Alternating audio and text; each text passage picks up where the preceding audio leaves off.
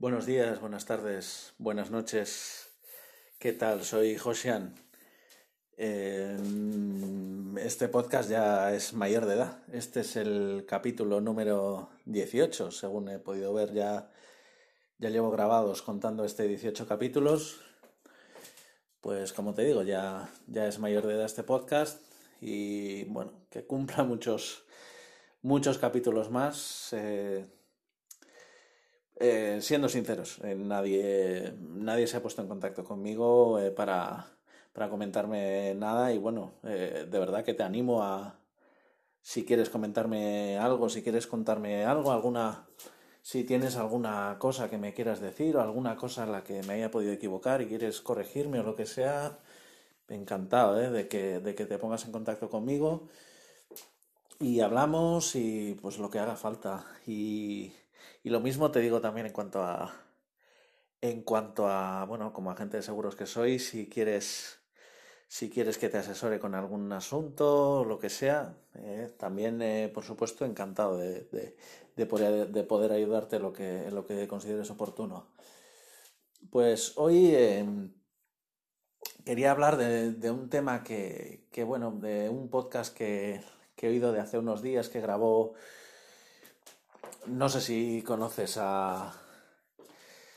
Bueno, no voy a decir su nombre real porque no, no le gusta decir su nombre y y bueno, pues eh, se llama Converso, eh, tiene un podcast que se llama Vidas en Red, eh, que empezó a grabar pues hace, pues, hace un poronísimo de años, seguramente pues desde el principio, bueno, desde el principio, de cuando empezó la gente a grabar los podcasts, no ahora que hay una especie de de, de, segunda ola en ese, en ese sentido, que ya todo Dios tiene un podcast, no. Estamos hablando de cuando la gente en, a nivel España empezó a grabar y se empezó a hacer un poquito popular eso de, de grabar podcast. ¿eh? Pues, pues bueno, este hombre tiene un podcast desde, pues eso, desde hace un montón de años. Y bueno, pues el otro día pues hizo un par de comentarios que, que no sé, me, me, hicieron, me hicieron pensar un poco de, de, la confusión que parece tener, eh, no sé si decir, la, gente, la sociedad en general, eh, unos cuantos individuos que, no han entendido algunas cosas bien.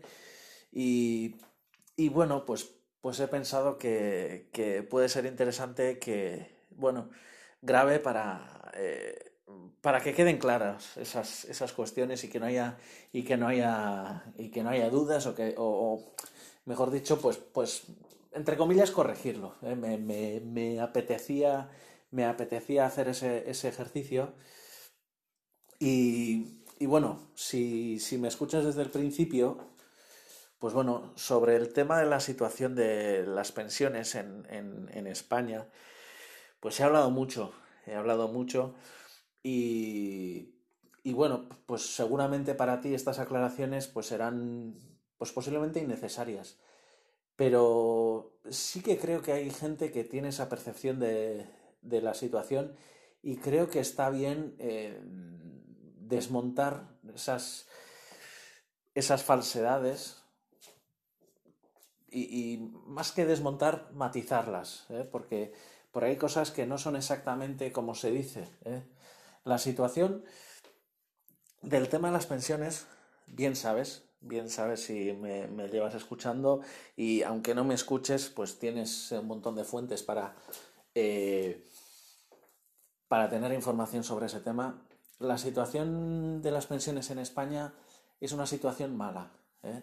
La seguridad social está en una situación deficitaria es decir, eh, sus gastos son superiores a, los ingresos que tiene, entendiendo los ingresos como las cotizaciones y los gastos, pues, eh, mm, pues, pues, las pensiones que está pagando. ¿eh?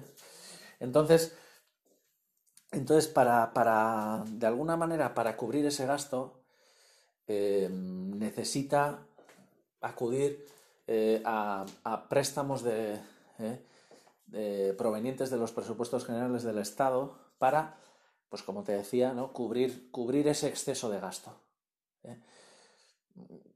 Entonces tenemos que entender que es un sistema deficitario. Deficitario.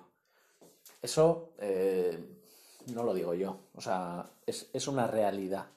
Es una realidad y pues parte de lo que se paga en pensiones proviene de los impuestos que pagamos, porque con las cotizaciones únicamente no da. ¿eh?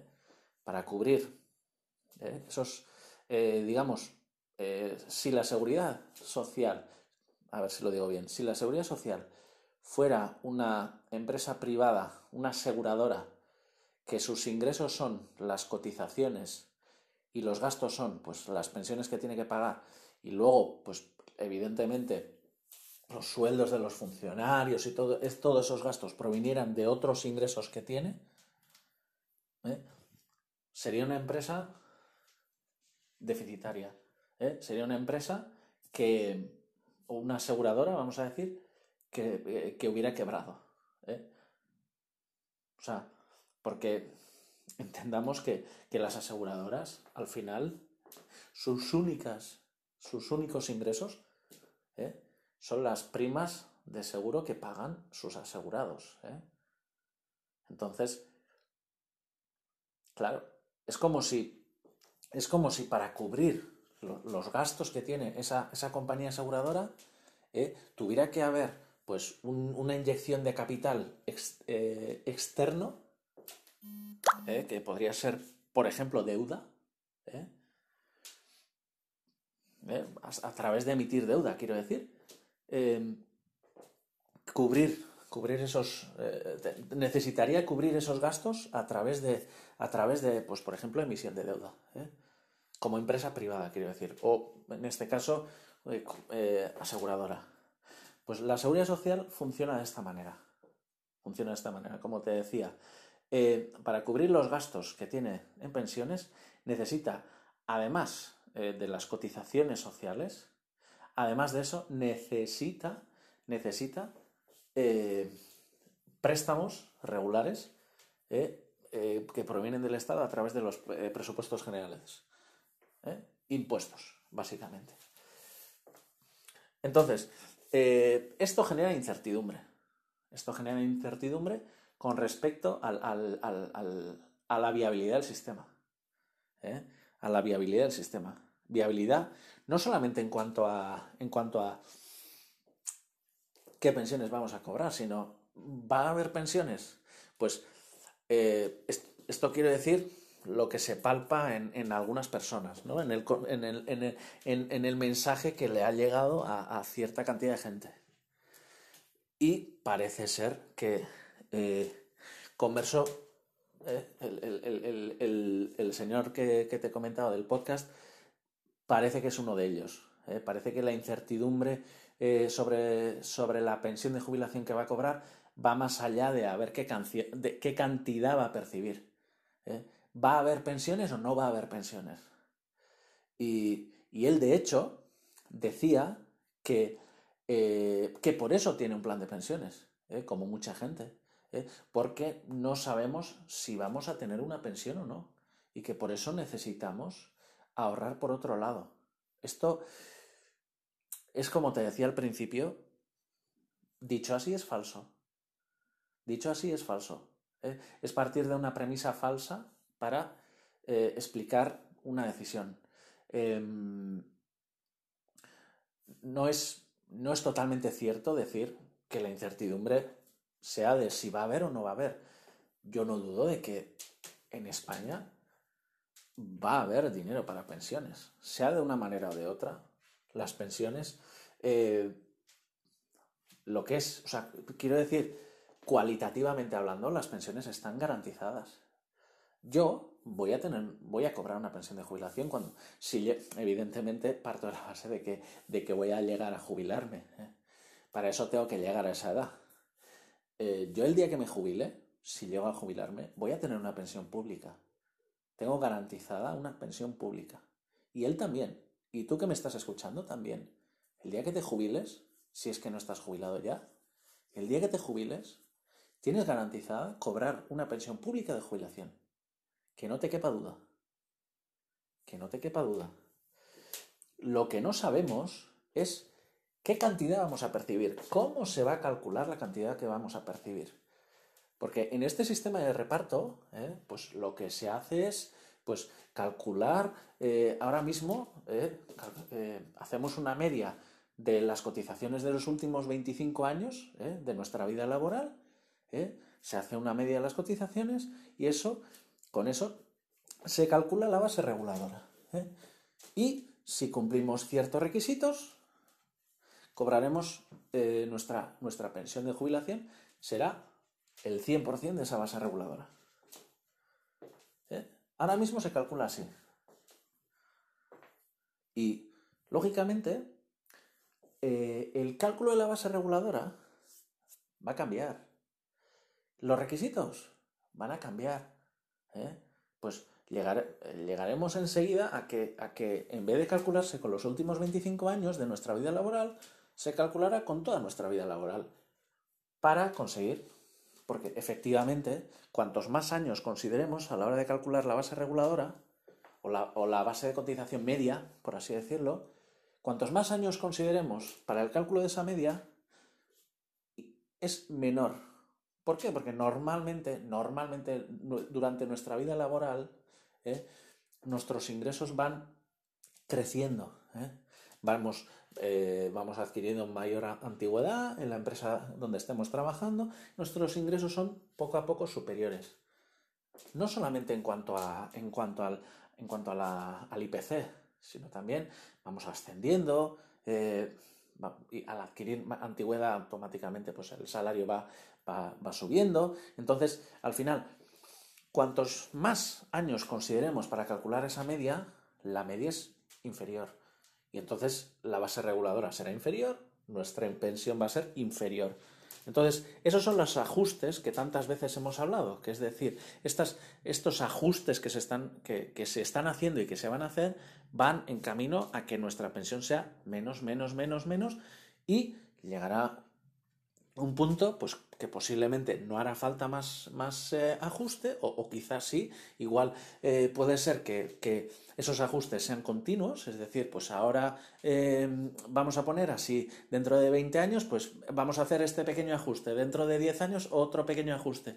Y quizá esos ajustes sean continuos, cada cierto tiempo se harán ajustes, ajustes, ajustes perpetuamente, siempre con la intención de que, las, de que la pensión que perciba el jubilado sea menos, menos, menos, para hacer el sistema más sostenible. ¿eh? Porque la demografía, pues desgraciadamente, no nos está ayudando, al revés. ¿eh? La demografía nos lleva a que dentro de 30 eh, años va a haber aproximadamente, la misma, aproximadamente un trabajador por pensionista. O sea que para entonces pues eh, para que el sistema, para que la seguridad social no fuera deficitario, necesitaríamos eh, que, que las cotizaciones sociales por trabajador fueran más o menos similares a la pensión media de un jubilado. ¿eh? Para, para, conseguir que el sistema fuera, que no fuera deficitario. Al haber un trabajador por pensionista, pues claro, la pensión media y la cotización media deberían ser iguales para que no tuviéramos déficit. Esto lo hemos explicado varias veces, pero hay que remarcarlo. Evidentemente, eso va a ser una tragedia. Eso va a ser una tragedia. Y para que, para que eso ocurra, vamos a necesitar que para entonces se hagan muchos ajustes. ¿eh? Unos recortes en pensiones brutales. ¿eh? Lo que pasa es que, bueno, como se está haciendo, como, como te decía al principio, ¿eh? como se está inyectando dinero ingresado a través de impuestos para cubrir el exceso de gasto en, en pensiones, pues bueno, así podemos hacer viable el sistema. Pero claro, esa inyección de dinero a través de impuestos en el sistema de seguridad social, en el sistema de pensiones, pues va a ser cada vez mayor, va a ser cada vez mayor. Entonces, em, evidentemente, si no hacemos un cambio de sistema, pues el sistema va a ser deficitario y cada vez más deficitario. ¿eh? Y eso va a provocar que, hagas, que hagamos cada vez ajustes mayores, mayores y mayores, pero la, la pensión en sí la tenemos garantizada. ¿De qué cantidad? Ese va a ser el problema. Y precisamente por eso, ¿eh? precisamente por eso, ¿eh? como agente de seguros o cualquier mediador de seguros, siempre te va a recomendar, siempre te va a recomendar que tú complementes esa pensión pública ¿eh? con un producto de ahorro. Yo siempre recomiendo productos de ahorro, pero evidentemente, evidentemente, uno es libre uno es libre de tomar otro tipo de decisión, pero siempre teniendo en cuenta, ¿eh? siempre teniendo en cuenta que al final, ¿eh? el día que se jubile, no va a percibir una pensión que equivalga a su último salario. ¿eh? Si solamente esa, esa persona, al jubilarse, si solamente cuenta con la pensión pública, va a perder calidad de vida. Eso es lo que tiene que tener claro el pensionista o, mejor dicho, la persona que ahora está trabajando y que esté pensando en su futuro. Tiene que tener eso claro. Y precisamente por eso, toda persona, evidentemente dentro de sus posibilidades, pero toda persona, cuanto antes, tiene que empezar a ahorrar para el futuro. ¿Eh? Puede tomar muchos tipos de decisiones. Yo, como te decía, siempre recomiendo ¿eh? productos de ahorro. ¿eh? O sea, es decir, destinar parte de nuestros ingresos a un producto donde se guarde ese dinero para un futuro. ¿Eh? Eso es lo que yo siempre recomiendo. Ahora, evidentemente cada uno puede tomar la decisión que quiera. ¿Eh? Yo no obligo, no, tienes que hacer, tienes que hacer un plan de pensiones. No. Eso ya cada uno puede ver. ¿eh? ¿Qué producto? O incluso, no, yo no voy a contratar ningún producto, yo este dinero lo voy a guardar en mi cuenta corriente y cuando acumule cierta cantidad, voy a hacer una inversión ¿eh? para eh, pues, intentar sacar rentabilidad a ese dinero, como puede ser, por poner un ejemplo, la compra de una vivienda. ¿eh? Eso ya cada uno que, lo, que, gestione ese tema como quiera. Pero lo que tenemos que tener claro es que tenemos que hacer algo para complementar nuestra pensión pública pues con, un, capital ¿eh? o con una, con una renta, como lo queramos llamar. Pero siempre teniendo en cuenta que la pensión no va a ser eh, equivalente a nuestro último salario en nuestra vida laboral. Entonces, eso es lo que yo quería decir. Eh, con, lo de, con lo de que Converso en su podcast parte de una premisa falsa. No, la cuestión no es, como no sabemos qué pensión vamos a cobrar o como no sabemos si vamos a cobrar una pensión, no. Eso, eso eh, sabemos que vamos a cobrar una pensión, no sabemos cuánto, pero sabemos que vamos a cobrar una pensión. Va a haber unos ajustes que hace que podamos, eh, deberíamos tener, deberíamos concienciarnos de esa incertidumbre de cuánto voy a cobrar, no sé cuánto voy a cobrar, no sé si, si va a ser suficiente para, los gastos que voy a tener. ¿eh? Eso sí, eso sí es verdad, eso sí es verdad. Pero, pero lo que sí tenemos certeza es de que esa pensión no va a ser tan alta ¿eh? como para mantener mi nivel de vida sin complementar esa pensión pública con, ¿eh? con la renta correspondiente a, por ejemplo, eh, un plan de pensiones que yo convierto eh, todo lo acumulado en, una renta vitalicia. Por ejemplo, por ejemplo, que si quieres, oye, un día podemos hablar de esto. Oye, sí, tengo un plan de pensiones. Eh, ¿Cómo funciona eso? ¿Qué, puedo hacer en el futuro con esto? ¿O quiero recuperar ese dinero? Bueno, si, si quieres, podemos hablar de esto un día. yo encantado. Si quieres, como te digo, me puedes escribir. Eh, por correo electrónico y me, lo pides, oye, eh, Josian, que, me gustaría, que me gustaría que un día hablara sobre este tema. Pues yo, oye, encantado. Pero bueno, eh, siguiendo con lo que iba, la premisa de tener un plan de pensiones es la, la, la, digamos, la garantía que tienes de que no voy, a, no voy a cobrar una pensión equivalente a mi último salario y entonces necesito algo que complemente esa pensión pública para poder mantener mi nivel de vida. Eso de esa incertidumbre de ¿voy a cobrar una pensión o no? Eso no existe. ¿Y la incertidumbre de cuánto voy a cobrar? Claro que sí. Porque no sabemos qué ajustes se van a realizar desde este momento hasta el momento en el que tú o yo nos jubilemos. ¿eh? No sabemos. En, esa, en ese sentido sí que tenemos incertidumbre. ¿eh? Si tenemos incertidumbre, pero que nadie se haga un plan de pensiones por esa incertidumbre. ¿eh? No, no. O sea, quiero decir, si hay incertidumbre es un motivo más. Es, sí, pero, pero no es un motivo en sí esa incertidumbre para hacerte un plan de pensiones. ¿eh? Eh, o sea, el, motivo, la premisa para, eh, para, abrirte, bueno, cuando digo plan de pensiones, o sea, me refiero, me refiero a un plan de ahorro pensando en tu jubilación. O, un producto de ahorro en general. el motivo para abrirse un, producto de ahorro, un plan de ahorro, es, pues, que que eres consciente de que en un futuro ¿eh? vas a echar de menos unos ingresos. ¿eh? Porque tienes la certeza, la garantía de que tus ingresos van a ser inferiores al momento anterior a jubilarte. ¿Eh? Si tú te jubilas con, vamos a poner con 65 años, el día que cumples 65 años, pues el mes anterior tú vas a tener un salario de tu trabajo de, vamos a poner, 3.000 euros, pues tu pensión no van a ser 3.000 euros. ¿Eh? No sé cuánto va a ser, no sé qué ajustes se van a realizar, no, sé tu historial para, hacer un cálculo. ¿eh? Lo que sí sabemos es que no vas a cobrar 3.000 euros de pensión. Con lo cual, si quieres mantener tu nivel de vida, tendrás que hacer algo. Tendrás que hacer algo. Esa es la cuestión. ¿eh? Pues eso es lo que quería decir sobre, sobre este tema. Eh, espero que te haya servido eh, para, para, entender mejor esta, esta cuestión. Al final se me ha hecho un poco largo. me gusta dejar claro conceptos, reconozco, a veces cosas que, que, se podrían decir en dos o tres minutos, pues tardo diez. Pero bueno, soy así. me gusta si, tengo que extenderme y, que quede todo claro, no me importa.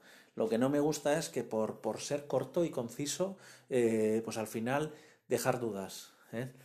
Pues nada, eh, como siempre te digo, como siempre te digo, te dejo mi correo electrónico en las, en las notas del episodio por si me quieres escribir para cualquier cosa y encantado de responderte, ¿de acuerdo?